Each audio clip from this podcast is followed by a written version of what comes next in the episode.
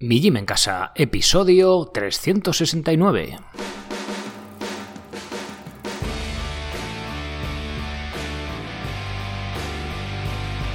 Muy buenas, bienvenidos a un nuevo episodio del podcast de Mi Gym en Casa, el programa, la radio donde hablamos de entrenamiento y de alimentación desde un punto de vista diferente e independiente. Y como no todo en la vida es comer y entrenar, pues también hablamos de estilo de vida, minimalismo, estoicismo, estas cosas que tienen más que ver con el cómo vivir. Bien, hoy seguimos con la, podemos llamar saga del pan, parte tercera. Vamos a ver un poco de la historia de la harina refinada, lo he llamado así, como podía haberlo llamado, yo qué sé, ¿vale?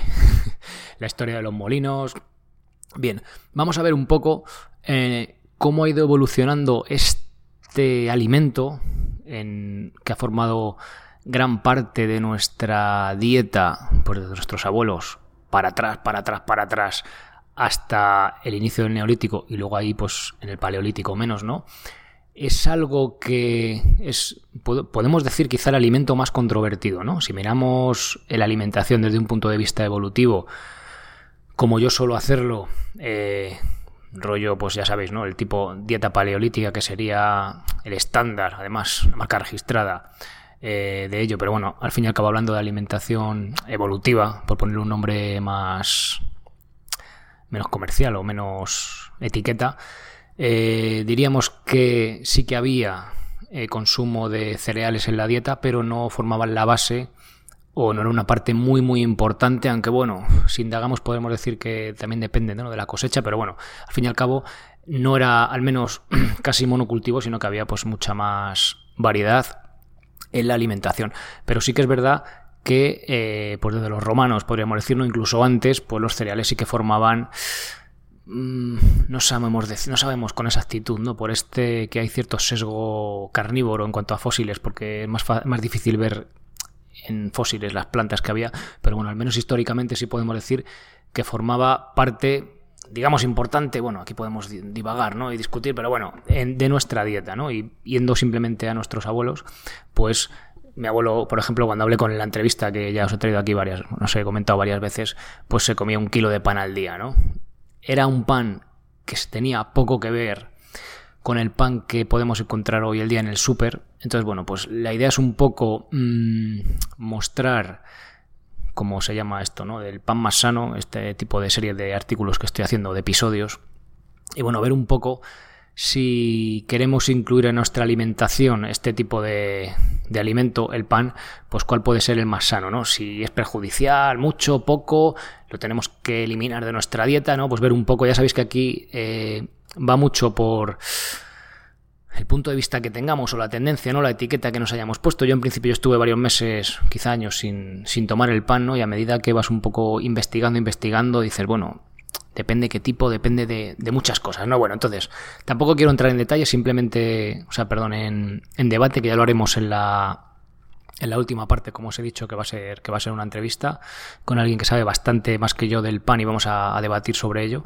Y bueno, simplemente quiero traeros un poco la historia de la harina refinada, ¿no? Para entender un poco mejor todo esto. Bien, antes. Eh, recordaos que os paséis por mijimencasa.com y si no sois socios ya, pues que os hagáis socios porque es que el próximo episodio que va a ser el 370, pues voy a seguir hablando de, del pan y pues, pues, así podéis seguir indagando ¿no? y seguir ahí tirando, tirando del hilo, ¿no? que es la mejor forma de moler la harina, se va a llamar.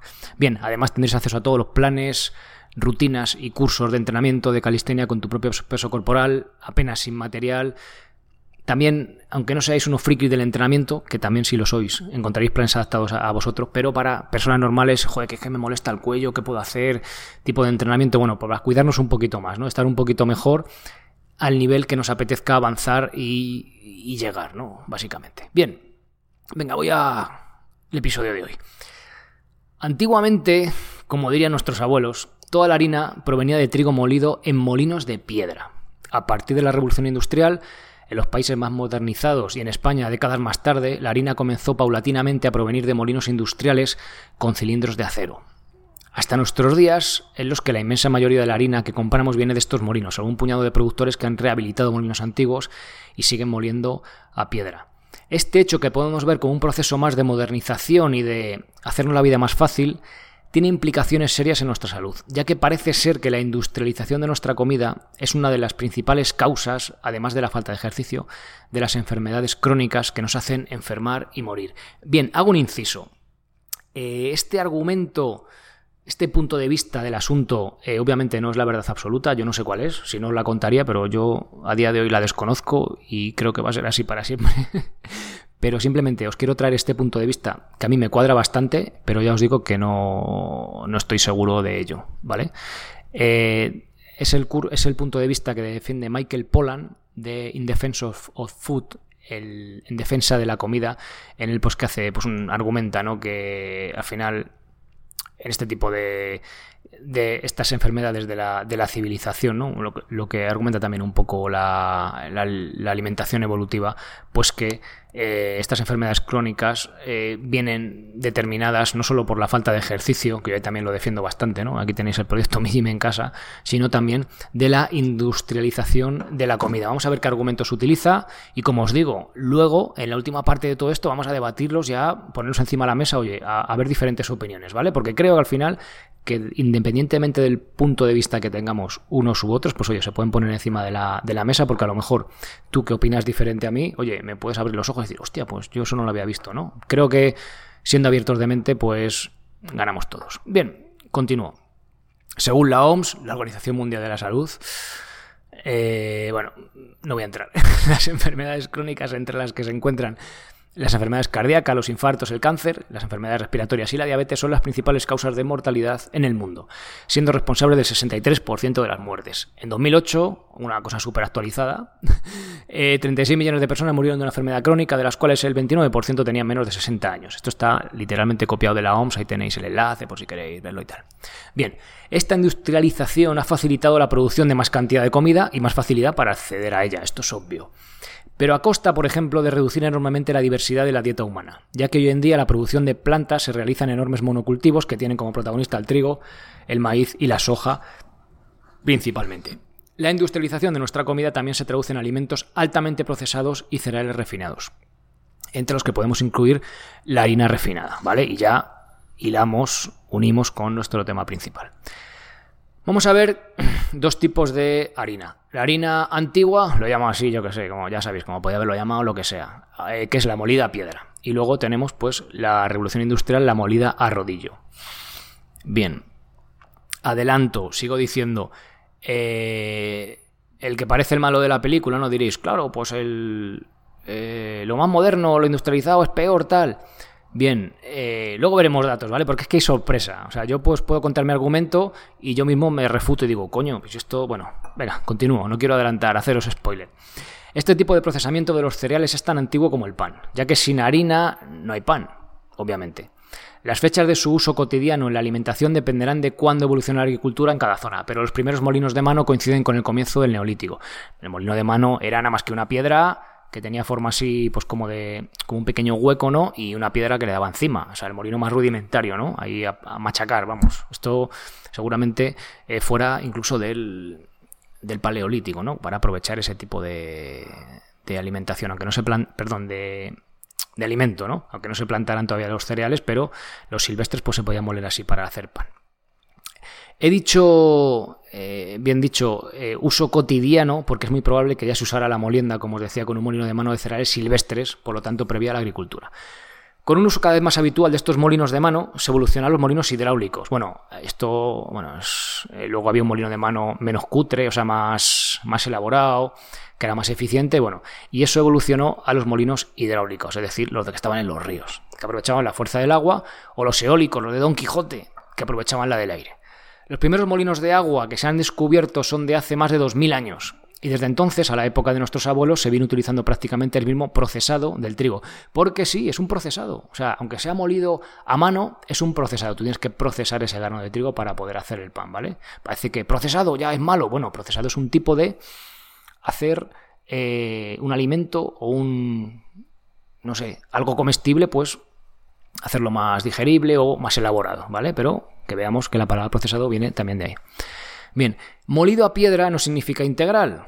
Ya parece, porque hoy en día la verdad que estamos... Eh, un poco confundidos con el tema de las etiquetas, ¿no? De bio, ecológico, no sé qué, integral, bio, no sé qué, dice 0%, ¿qué coño es esto? Bueno, pues que sepáis que molino a molido, molido a piedra, perdón, no significa integral. Desde antiguo se molía piedra, pero también se cribaba la harina eliminando el salvado, lo que vimos en, la parte anterior, ¿no? en la segunda parte de esto del pan más sano. Con esto se desechaba la fibra del grano, pero no el germen. Y esto es importante. Digamos que el grano se aplastaba liberando el aceite del germen. Este aceite al contener carotenos tiñe la harina, por eso la harina molida a piedra tiene un color ligeramente amarillo, no viene de ahí, de esta parte grasa del, del grano, pues que se aplastuja y queda un poquito amarilla. Por otro lado, este aceite repleto de micronutrientes acorta la vida útil de la harina, ya que en contacto con el aire pues se enrancia. Las grasas, los aceites en contacto con el aire pues se, estropean, se llama enranciarse. Para minimizar este problema, los romanos morían el mismo día de hacer el pan. Esto es una cosa curiosa. Esto es una limitación si quieres conservar la harina mucho tiempo ya molida o necesitabas llevarla lejos, que era un impedimento. Bien, y llega la revolución industrial y llega el molido a rodillo, el molino de rodillo. Y con el paso de los siglos llegamos a antes de ayer prácticamente, como el que dice, ¿no? Con la revolución industrial. Ya no necesitamos la fuerza de la corriente para mover el molino. Adaptando una máquina de vapor a esta, ¿eh? podemos tener un molino donde queramos y sin depender del caudal de un río, por ejemplo, si ve una sequía o lo que fuera. También se comenzó a utilizar el molino de rodillos de acero que permitía una producción de harina mucho más fina. Esto es clave, porque de esta forma, además de eliminar el salvado, podía eliminarse el germen. Chan, chan, chan. Aquí está un poco la clave, ¿vale? Ya no hay peligro de que se enrancie. Podemos almacenarla y llevarla muy lejos. Podemos centralizar la producción de esta harina blanca como la nieve. Ya no necesitamos tener un molino casi en cada pueblo. Y con esta industrialización bajaron los costes de producción y todo el mundo podía permitirse la harina refinada. Algo que tenía cierto prestigio, ya que durante muchos años después de la aparición de este tipo de harina solo podían permitírsela los más ricos, ¿no? Era un símbolo casi como de como de social, de estatus social. No sé si os acordáis de Heidi, si no habéis visto Heidi y tenéis hijos, por favor, ponerle Heidi, está en YouTube por ahí gratis. Eh, no sé si os acordáis que la abuela de Pedro, el cabrero, pues iba a ver a la abuela, ¿no? Que estaba ciega. ¡Ay, abuela! Eh, ¡Ay, Heidi! No sé qué. Y, comía pan... Ay, no sé cómo lo dice. Bueno, pan normal, no pan oscuro, lo que fuera, pan integral, ¿vale? Entonces, y ay, vas a ir a Frankfurt, Heidi, no sé qué, bueno, que si iba a Frankfurt, que se la llevaban, que si la traían o lo que fuera, pues tráeme en la ciudad, ¿no? Sí que había panecillos blancos de harina que estaba ya, pues era, estaba cribada, ¿no? No sé si ya refinada o no refinada, parece ser que sí, ¿no? Porque había la máquina de vapor, el tren, pues a lo mejor hacían ese pan más blanco que estaba más rico, pero era menos nutritivo en cuanto a calidad, ¿vale? Y fijaos, me he acordado ahora mismo de la anécdota este de la abuela. Ay, voy a coger panecillos para la abuela, ¿no? Que luego queja la señorita Reto al medio y le pilla que ha guardado los panecillos ahí. Bueno, pues, en fin. Además de la ya mencionada mayor vida útil, era más fácil de digerir debido a su finura. Había más superficie expuesta a las enzimas digestivas durante la digestión, facilitando la conversión de almidón en glucosa. O sea, muy rico, muy nutritivo, o sea, muy, nutritivo, perdón, muy digerible, ¿no? Y esta facilidad en su digestión tiene su lado oscuro, por decirlo de una forma así un poco tal, en que produce mayores picos de glucosa favoreciendo las enfermedades crónicas comentadas al principio. ¿no? Es un factor que ayuda, no es determinante, obviamente, ¿vale? Pero, claro, es más, más fino, más enzimas digestivas expuestas, el pico de glucosa es mayor, por tanto también el de insulina, sub y bajas, picos de azúcar, etcétera, etcétera, ¿vale? Y no solo eso, eliminando el germen se eliminan los nutrientes más valiosos del trigo, gran parte de su proteína, ácido fólico y otras vitaminas del grupo B, carotenos y otros antioxidantes y ácidos grasos omega 3. Vuelvo a insistir, este dato de los omega 3 lo le daremos una vuelta en la entrevista porque parece ser que en el laboratorio no encontramos estos omega 3 y por ejemplo decía Polan que sí que estaban, ¿no? Pero bueno, un detalle, pero oye, también es importante. El problema fue que este magnífico polvo blanco es que había perdido la mayor parte de su valor nutricional.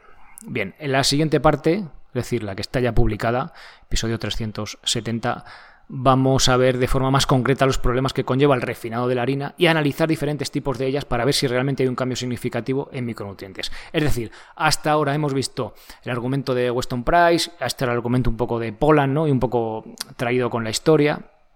Y vamos a ver realmente, vale, Está muy bien la, película que nos cuenta Sergio del dentista este, iba por el mundo, y del hombre este, el Michael Pollan, pero, vale, tú coges un kilo de harina refinada del súper, un kilo de harina integral del súper, o una demolida piedra más con un molino restaurado y tal, ¿Realmente hay, diferentes, hay diferencias en micronutrientes? ¿Hay diferencias en estas vitaminas que dices del grupo B? La vitamina E, ¿no? Que tan, tan, tanto alababa Weston Price. Vamos a ver si realmente hay diferencias porque ya os digo que según esto dirás, buah, la harina blanca esa va a ser veneno puro porque no tiene nada, aunque sea integral del súper también, porque igual le echan el salvado, tal cual, no sé qué, y la otra del molido en molino, aunque sea harina blanca, va a tener mogollón de germen. Bueno, pues vais a ver que hay sorpresas, ¿vale? Y esto son de las cosas ¿Sabéis lo que pasa cuando investigas algo así? Tú tienes tu punto de vista, ¿no? Mi punto de vista era, previo a escribir sobre esto, bueno, a ver, pues un tipo de harina eh, molida a piedra, eh, integral, vale, puede ser la mejor, ¿no? Recién molida, porque tenga todos los micronutrientes y tal. Del súper no. Además, la molida a molino de piedra, el grano no es tan fino, con lo cual es menos panificable, el pan sale un poco peor. A mí me ha salido con más aroma, pero bueno, puede ser más difícil hacerlo, ¿no? También depende de la capacidad del panadero, que la mía es bastante mediocre. Pero una harina, joder, venga, pues una harina blanca, aunque sea de molino, te da todo el germen y tenemos la parte buena y tal. Bueno, pues ya os digo que mi punto de vista respecto a esto ha cambiado porque al final, pues cuando tienes los datos encima de la mesa dices, coño, pues esto resulta que no era como yo pensaba, ¿no? También, eh, ya os digo, eh, estamos hablando de Weston Price hace casi 100 años, eh, Poland es de hace, bueno, eh, creo que todavía, todavía, todavía vive, ¿no? Pero también es unas décadas atrás, pero al fin y al cabo la industria también va evolucionando, ¿no? O sea, parece que la industria lo malo, no. Tiene cosas buenas, obviamente aquí con el transporte, ¿no? Pudimos eh, tener todos harina blanca, que era más nutritiva, se conservaba mejor, pero pues también hemos visto a posteriori que hay ciertas carencias nutricionales, también sobre todo en aquella época, ¿no? Que no había acceso a alimentos, a verduras frescas y tal como podemos tener hoy, pero bueno, ya os digo, también eh, hay que verlo todo en contexto, ¿vale? Para, ya os digo, tampoco ser unos defensores a muertes de una, de una postura, sino simplemente abrir el punto de vista como, como os digo siempre. Bien, siguiente episodio, vamos ya a ver, ya os adelanto, ya sabéis que los segundos episodios de los lunes pues tenéis que ser socios, así que venga, apuntaros y vamos a escuchar el, el siguiente, a ver los datos, cuando pongamos los datos encima de la mesa, si esta bonita historia que nos has contado pues realmente tiene argumento o realmente pues es un poco más una creencia que, que un hecho objetivo. Bien, gracias por estar ahí y nos escuchamos ahora mismo. Ser responsable para ser feliz. Hasta ahora.